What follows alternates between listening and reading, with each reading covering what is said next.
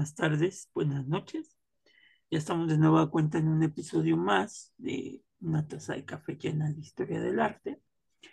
Hoy vamos a hablar de, hoy no vamos a hablar de eh, pintores, hoy vamos a hablar de pintoras. Vamos a hablar en particular de una pintora que debido a, a un conflicto social, pues este, se tuvo que ir de su país este, pero que fue una pintora que causó mucha sensación porque en el siglo XVIII pues, inmortalizó, digámoslo así, a los, a los reyes europeos, ¿no? en particular a María Antonieta, a la, a la reina de Francia, que después este, le dijeron adiós a su cabeza. Y entonces esta pintora, cuando se enteró que estaba en la lista negra de los hombres de la revolución, pues decidió decir patitas para que las quiero. es mejor aquí por aquí vivió que aquí murió. Exactamente, y pues decidió irse, ¿no? Entonces, titulamos el episodio La Dama de los Retratos, y vamos a ver que con sus pinceles, Elizabeth Villet Le Bourgon Elizabeth es con S, en francés cambia, porque acuérdate que en español es con Z. Ajá, en español e inglés. Ajá, en, bueno, en inglés se dice Elizabeth.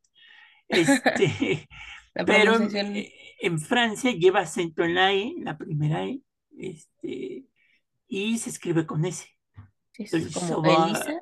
Elizabeth, ¿no? Así como Elizabeth este, inmortalizó a los grandes protagonistas del siglo XVIII, como lo, lo, señalamos. Eh, y este año, precisamente, París la recuerda por ser una de las pintoras más importantes de esa década.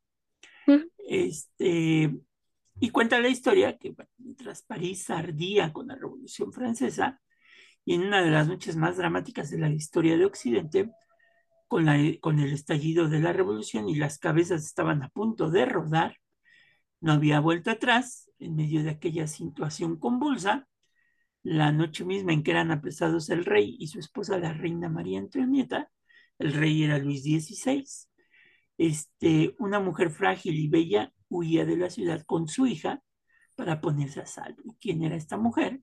Pues Elizabeth Villiers Lebrun, ¿no? Este, esta pintora, la pintora María, María Luis, porque su nombre completo es María Luis Elisabeth Villiers Lebrun, oh.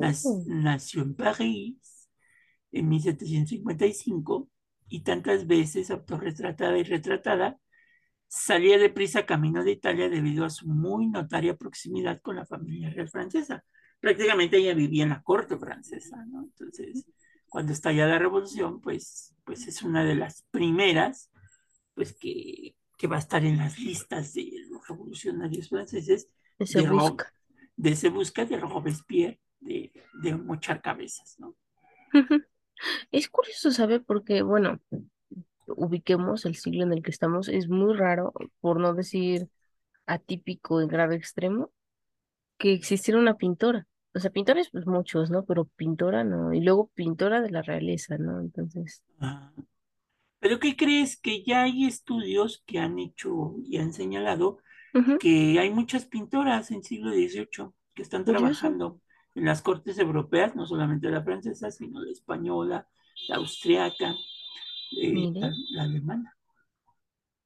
Bueno, más vale tarde, pero que se les dé su reconocimiento, ¿no? Lo que pasa es que, pues, volvemos a este punto, ¿no? Digamos que hemos vivido en un mundo patriarcal, machista, en donde, bueno, pues los hombres son los que pintan y las mujeres en la casa, pues haciendo el tejido. Pero, pero realmente una de las carreras, y eso, eso le sorprendía, por ejemplo, a Carlota cuando llega a México, ella dice, ¿por qué las mujeres mexicanas no están leyendo? ¿Por qué las mujeres mexicanas no están pintando, no? Sino que nada más se la pasan en el chisme ahí, en el bordado, en lugar de ser más productivas, ¿no? Entonces, ¿por qué? Porque en Europa, muy diferente y tiene que ver mucho con, pues, con la religión y estas cuestiones morales, pero en Europa sí hay esta idea de que la mujer, pues, debe de aprender las artes, ¿no? Leer poesía, este, pues, novelas, aunque sean, este, del corazón, Cortas.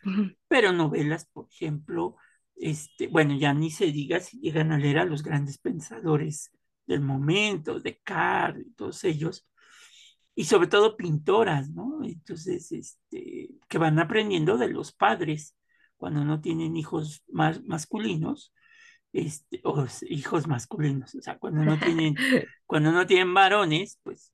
Sí, bueno, es que a lo mejor usted pensó en hijos de forma genérica. De Eh, genérica, Quiero pensar sí. que fue eso. Sí, entonces, este, eh, cuando no tienen varones, pues las, las damas, las mujeres, pues se dedican a pintar, ¿no?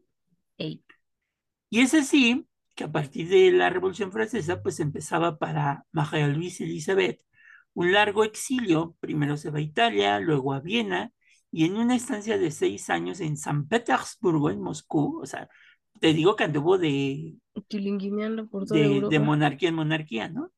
Donde también, pues fue muy próxima a los círculos zaristas, para regresar a Francia ya en tiempos de Napoleón Bonaparte, después de que varias rato. personas, pues sí, un buen ratote, intercedieran para facilitar su regreso a la patria y ya limpia el fin de toda sospecha antirrevolucionaria, ¿no? Porque aunque a lo mejor no comulgaras con las ideas de la revolución, pero, este, o, o de la monarquía, pero si no comulgabas con las ideas, pero trabajabas para la monarquía, pues, este, pues te podían considerar como antirrevolucionaria, ¿no?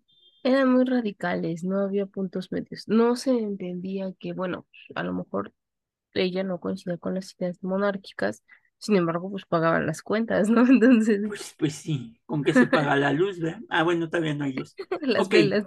¿con qué se pagan las velas? Pero bueno, sin embargo, pese a la cálida acogida, no permanecería mucho tiempo en París, tal vez porque su mundo había cambiado por completo, pues si ya no hay monarquía. Y entonces de ahí va a marchar hacia Londres, donde el propio príncipe de Gales posó para ella, como tantos otros hombres y mujeres de la alta sociedad, protagonistas esenciales de la historia. Ya estando un ratillo ahí con los ingleses, pues se va a Suiza, donde pintará el retrato de Madame de Stael, que se conserva en el Museo de Ginebra, y una de las representaciones más conocidas de la pensadora del siglo XVIII. O sea, sale de Guatemala y entra a Guatepeor porque pues no salió de las monarquías, es una pintora de las damas de sociedad, por eso le pusimos las damas de los retratos, ¿verdad? Bueno, es que si lo piensa, en esas épocas, o ¿quién podía costear un retrato de ese tipo? Pues sí, las, Era las costearlo y mantenerlo, ¿no? En una casota, en una- en un ni se palacio. iba a notar exactamente. Ajá, en un palacio, Bueno, sí. pero hay que recordar que pues hay una burguesía progresista, entonces los Mm, comerciantes y ella pues prácticamente está ahí, pero no la vamos a catalogar por eso, sí, no, no, más bien pero sí buscaba sus amistades, sus amistades. Sí, sí, del O- pasado, que la o- conectaran. obviamente Elizabeth Vigée de Lebrun era mucho más que la retratista de éxito, que como cuenta en sus memorias, porque hay unas memorias que escribió, Mm, este, no se limitaba a copiar a los modelos siguiendo la moda de la época, sino que ella trataba de mirar hacia adentro, de retratar el interior de estos personajes, y quizá ese yo creo que es el punto más culminante.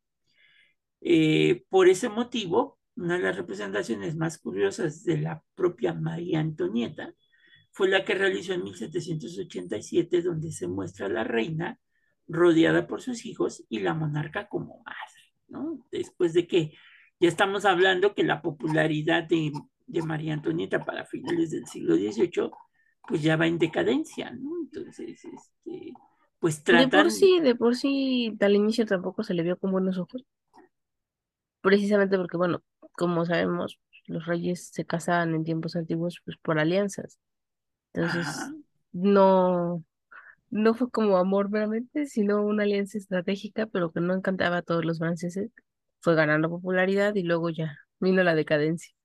ajá, entonces, esta parte es interesante porque muestra, digamos que, este, eh, pues el lado, el lado, Más digamos, humano. Más humano de la reina, ¿no?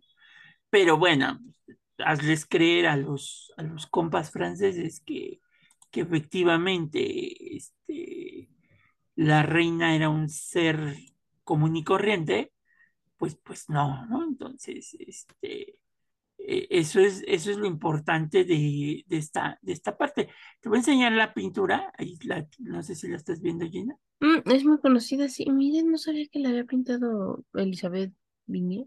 Viñé. Entonces, este, esto es muy interesante porque, eh, como te digo, es la primera vez que un cuadro muestra a la reina este, pues, con su familia, ¿no? Obviamente sí. sin el rey. Ya se le ve, si tú, si tú te percatas, ya se le ve a la, a la, a la reina preocupada, ¿no? Por, por, por estas cuestiones, ¿no? Sí, su semblante es bastante serio. Entonces, eh, eso es muy interesante porque, porque ya la vemos, ¿no? Ya, y, y si te das cuenta, por ejemplo, en la parte del lado derecho, Gina, hay un niño, que es el delfín. Este, ¿quieres decirles que es un delfín en la monarquía, Gina? Ah, en la monarquía francesa, el delfín era ah, algo así como la- el príncipe o princesa de Asturias en este caso, el príncipe o princesa el de Gales, en este caso príncipe, es aquel que va a gobernar una vez que muere el rey. Entonces, eh, se ve ahí al, al pequeñito, este, al pequeñito delfín, eh, eh, que señala la cuna vacía de su hermano muerto. Por eso lo está señalando, la, la, la cuna ahí este, vacía de su, de su hermanito muerto, porque, bueno, pues él automáticamente al morir el hermanito que iba a ser el rey de Francia, pues él se convierte en el sucesor a la, a la, este, ¿cómo se llama? Corona. A la corona francesa. Vemos, por ejemplo, en el caso de la hija de María Antonieta, que está abrazada a ella, aunque si te das cuenta, pues ya la retrata como una, como si fuera un adulto en pequeñito, ¿no? Un adulto miniatura. Porque trae un escotazo ahí, Un este, vestido que uno no pensaría que es para una niña. Y exactamente. menos una niña, ella está oscilando entre los 9 10 años. No, esa Ajá, edad no es común actualmente que un- se vista así una niña. Entonces, Bueno, quién sabe. de- Depende de la zona geográfica en la que nos encontremos.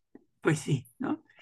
Y obviamente, eh, esto es interesante porque eh, muestra una reina triste, porque se le murió su hijo, por un lado, una reina que está preocupada porque pues ya les van a dar chicharrón y no precisamente en taquitos y, y, No y del sabroso. Y salsa pico de gallo, sino que les van a cortar la cabeza, ¿no? Entonces, este, eh, es curioso porque estos cuadros, por ejemplo, este, logró sobrevivir a la violencia revolucionaria, ¿no?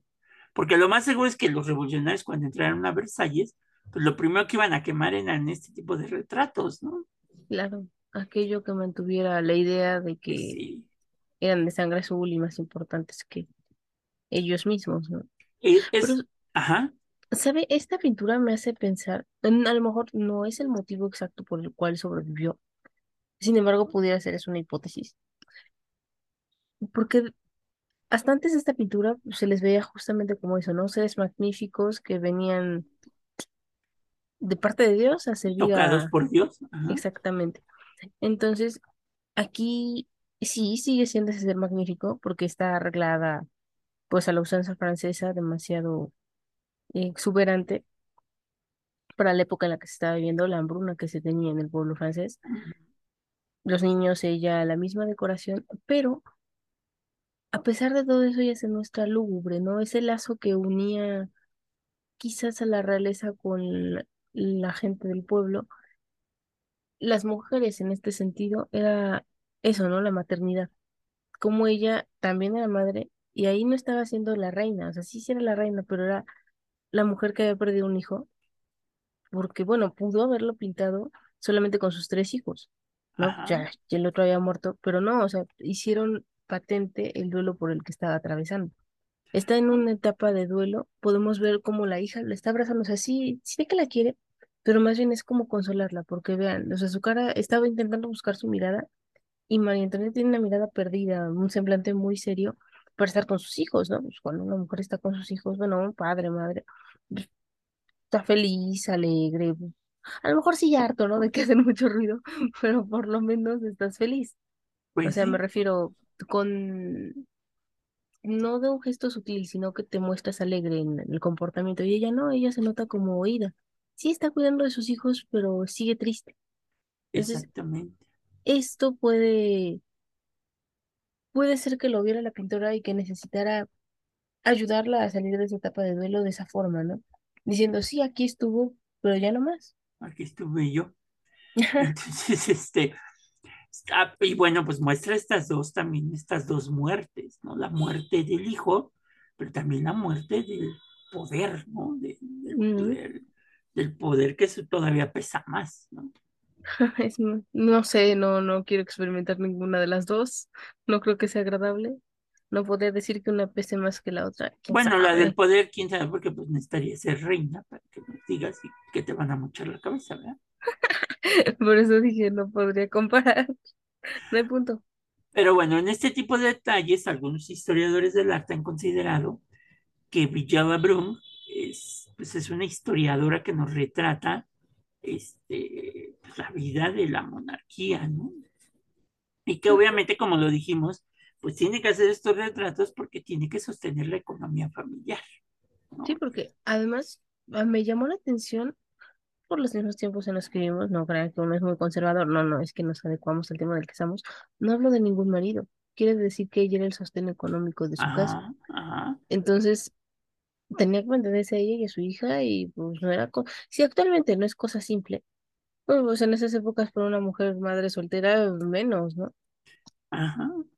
Esto podría ser el por qué sigue retratando a la nobleza. Pues no es lo mismo que te, que te pague alguien rico a que te pague la nobleza. Pues no sé, yo creo que tienen tarifas más elevadas para ellos. Sí, probablemente.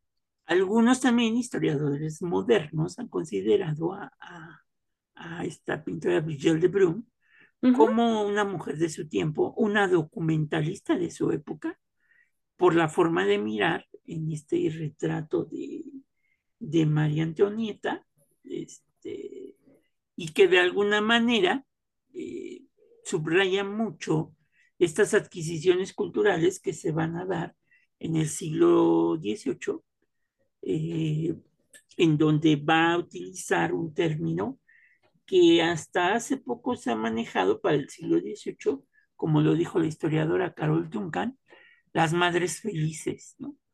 Por mm. eso va a retratar así a, a, a María Antonieta como esta, pues como esta madre, madre feliz. ¿no? En eso de feliz, le digo, yo, yo, yo difiero por la cara que tiene. Sin embargo, sí como madre, ¿no? Que es una Pues, cosa que no se había visto antes. Digamos innovadora para el momento.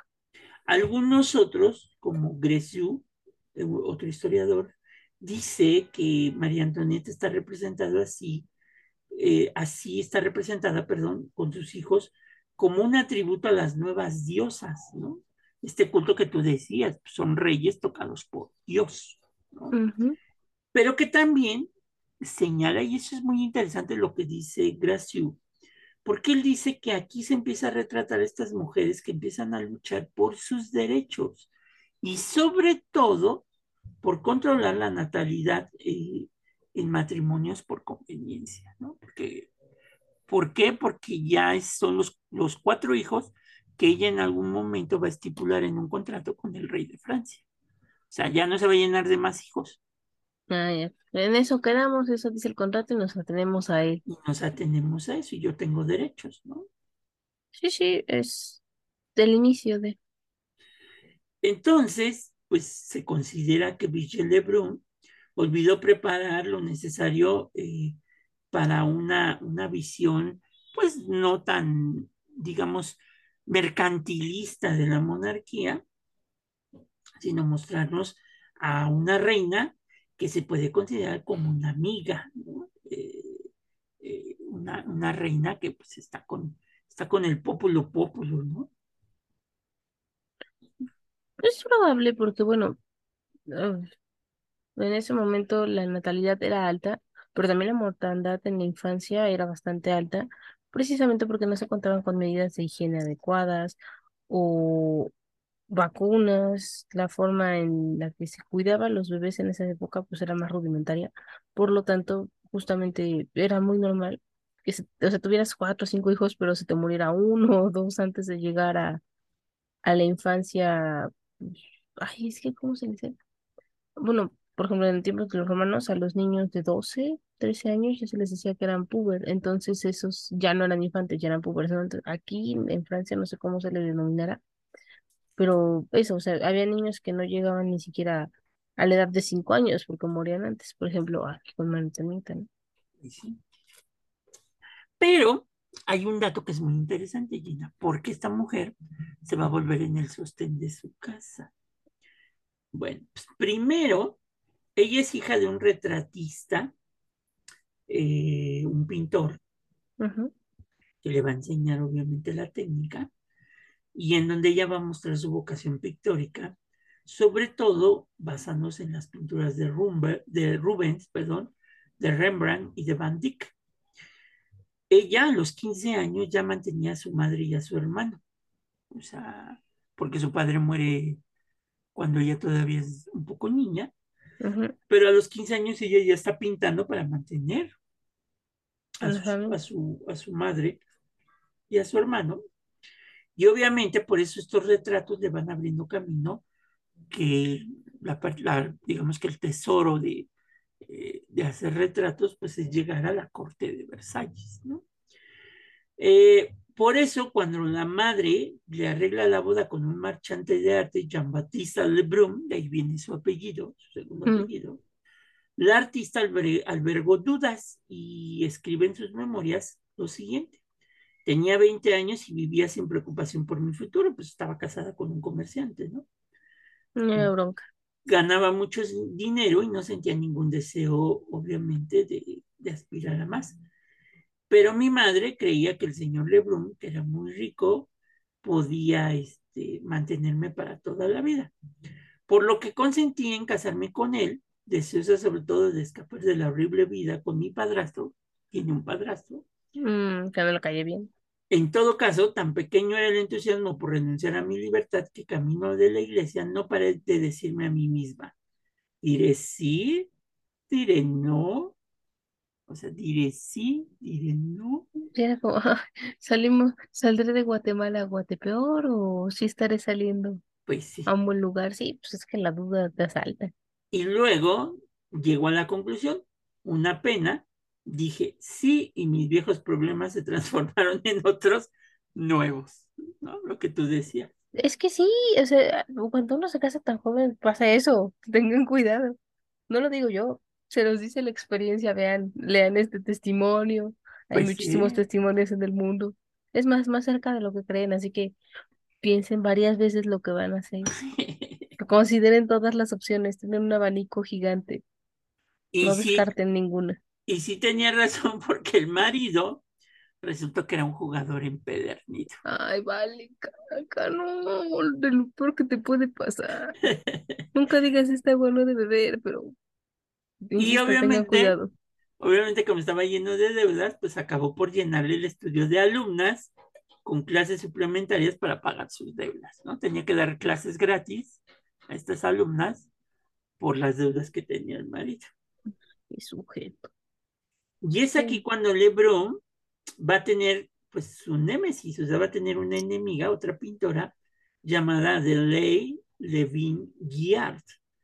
Y entonces va a haber una competencia entre las dos pintoras para ver quién va a llegar primero a Versalles. Ah, ok, dije, ¿cuál era la competencia? Ya, ser pin- Ajá. pintor en Versalles, no. Y entonces, es- mientras Adelaide se pintaba con sus alumnas, este, Elizabeth no se pintaba con sus alumnas. ¿Por qué? Pues porque no eran sus alumnas, o sea, eran las deudas del marido, y si se pintaba con ellas, pues, ¿qué quería decir? Que ella estaba reconociendo pues, las deudas del marido. ¿no? Mi marido era jugador, parrandero y borracho, seguramente. Sí, porque en sus memorias ella escribe que nunca, nunca quiso ser maestra de arte. O sea, ella era pintar. pintar, ¿no? Entonces, eh, Y obviamente, pues no dejó así como que digamos un rastro con estas alumnas de que, de que pues, fueran buenas pintoras, ¿verdad?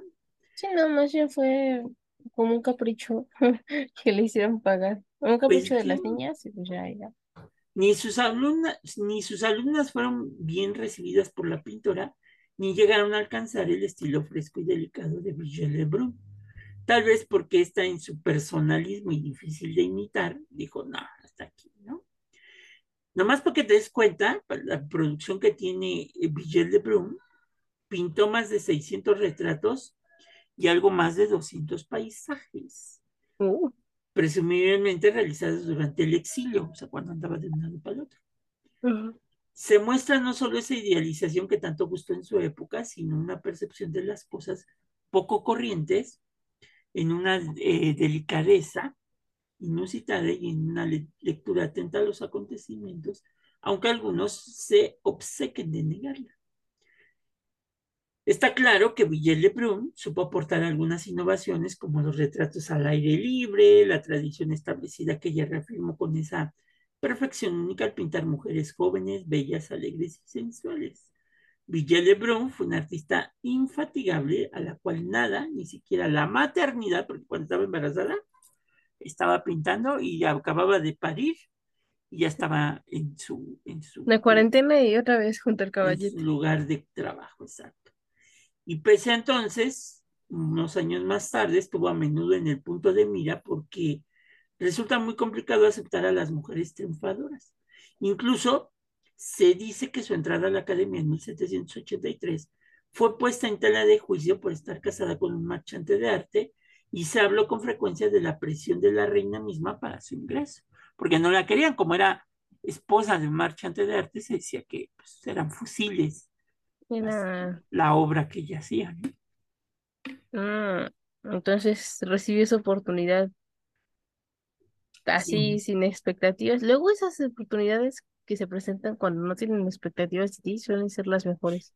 Y lo que pasa en estas épocas y lo que pasa todavía en el mundo actual, se hizo fama, aunque no es verdad, de que era amante de nobles, de hombres nobles y de hombres poderosos, y que por eso pues, tenía estos privilegios, ¿no? Ay, qué raro, eso no pasa, no, no, usted te hizo mala cabeza. Pues si Villet Lebrun estuvo siempre expuesta a las más oscuras calumnias, tal y como ocurre con la leyenda que nació en torno al retrato del conde de Calone, encargado de las finanzas de la corte y pintado en 1785. Se dice que este retrato, eh, por ejemplo, la actriz y soprano Sofía Arnold dijo que le había cortado las piernas en el cuadro para que no se le escapara. También fue muy comentada la forma en que fue recibida los pagos por el trabajo. Le pagaron pistachos envueltos en billetes de 300 francos, este, historias de la Francia decadente anterior a la revolución. O sea, haz de cuenta que las cáscaras de pistaches grandes metieron ahí el dinero y lo bañaron en oro para que, para Engañarla. pues sí. ¿Qué tranzas? No, sí, en todos los tiempos, en todos lados hay gente bárbara. Y es así que a pesar de estos pecados que le achacaron y que nunca se pudieron comprobar, lo cierto es que los cuadros de Brigitte Lebrun siguen resplandeciendo con luz propia, a lo que corresponde a una mujer libre que vivió en una época de salones y tímidas liberaciones femeninas, a una época de invención de la infancia y de la juventud, y obviamente lo muestra en su forma de pintar. Y que hasta el día de hoy sigue resplandeciendo esa mujer que recuerda como un caballero adivinó su futuro en una fiesta, porque dice que en sus memorias escribe esto. Cito, me dijo que viviría una vida larga y que me convertiría en una viejecita encantadora, porque no era coqueta. Ahora que he vivido muchos años, me pregunto si me he convertido en una viejecita encantadora. Lo dudo, ¿no? Y obviamente se señala que, en, que ella misma dice que había más mujeres que nunca llegaron a ser viejecitas encantadoras, sino algo más importante, libres. Mujeres que trabajaban por su cuenta, ganaban su dinero por su cuenta y que hasta el final de sus días iban a ser beligerantes, como es la propia Brigitte Lebrun, eh, que estando en Suiza se encontró con Madame de Stael, otra mujer que con la pluma o el pincel le abriría camino para futuras generaciones. ¿no? Entonces, realmente lo portentoso de, de Elizabeth eh, Villet de Lebrun, Villet Lebrun, Sí, es que pues es la, la, la, primera vez que en el siglo XVIII oímos de la liberación femenina, ¿no? que no vivió apegada al comerciante esposo de ella que estaba endeudado. Ah, pues es que generaba más broncas que eran más pro, contras que pro. E Pero además, eh, o sea, vea el grado de desapego que tenía este señor de su familia, porque bueno, regularmente lo que sucede con estos hombres en esas épocas era que quitaban a sus hijos de las madres y en cambio aquí él la dejó. Pues y sí. bueno, pues mejor para nuestra querida Elizabeth, porque bueno, pues una vez que hubo que huir de Francia, pues no hubo mayor problema y pudo viajar con su hija a la parte de Europa que le fuera necesaria para sobrevivir. Pues sí. Y este cuadro precisamente de María Antonieta y sus hijos está en un lugar específico del Palacio de Versalles. O sea, es un cuadro que, que tiene una importancia porque muestra la otra cara, digámoslo así, pues de la monarquía francesa del siglo XVIII, eh, que se ha mencionado que era petulante, que, que pues no hacía caso de lo que el pueblo exigía. ¿no? Y sí, podemos ver ahora sí que no tenemos como la versión al 100, pero podemos comparar todos los lados que nos quedan y hacernos una idea de lo que pudo o no decir. Y, y digo, ¿por qué hicimos este episodio? Yo admiro a, pues, a Frida Kahlo y a estas pintoras mexicanas y, y extranjeras, uh -huh. pero hay que recordar pues que las grandes pintoras vienen desde el siglo XVIII, ¿no? Entonces... Claro, es, es que siempre pintoras, pintoras no por técnica, sino pintoras por la aportación que dieron en el sentido de la liberación femenina y de que no le importaba que le dijeran que pues tenía como, como amantes o estas leyendas negras a gente de la corte, eso no le importaba a ella. Lo que ella defendía era su talento como pintora, ¿no? Claro, esa um, ambición, para, en el buen sentido, de buscar un sostén propio, ¿no? De económico, emocional, o sea, algo que le hiciera feliz. Ándale, andas. Pero bueno, pues con esto llegamos a nuestro fin de nuestro episodio. Esperemos seguirles hablando de, de más mujeres pintoras este, para que también no nos quedemos mucho con eso, ¿no? De, de, que, de que, bueno, pues muy poquitas pintoras son las que, las que han subsistido, sino que la, historia del arte nos muestra que hay muchas mujeres que se han enfrentado a las dificultades de una sociedad machista y que no les ha permitido en muchas ocasiones pues, cumplir sus sueños, que es convertirse en grandes artistas, eh, en este caso, pues de la pintura, ¿no? Claro, que todavía no conozcamos sus nombres es parte justamente de este problema. Y pues nosotros estamos aquí para intentar mmm, que sus nombres sean conocidos, ¿no? Si ustedes no conocían a Elizabeth, pues ahora se las presentamos. Ya esperemos que admiren su obra. Y pues sigamos así. Pues sí. Una pintora a la vez. Una a la vez. Como todo en la vida. Una cosa sí. a la vez. Excelente. Porque, como diría mi abuela, el que a dos amos sirve, con uno, uno queda, mal. No se puede chiflar y comer pinol. Ay, hoy estamos muy dicharacheros. Pero bueno. Cuídense mucho. Nos vemos, Gina. Adiós. Bye.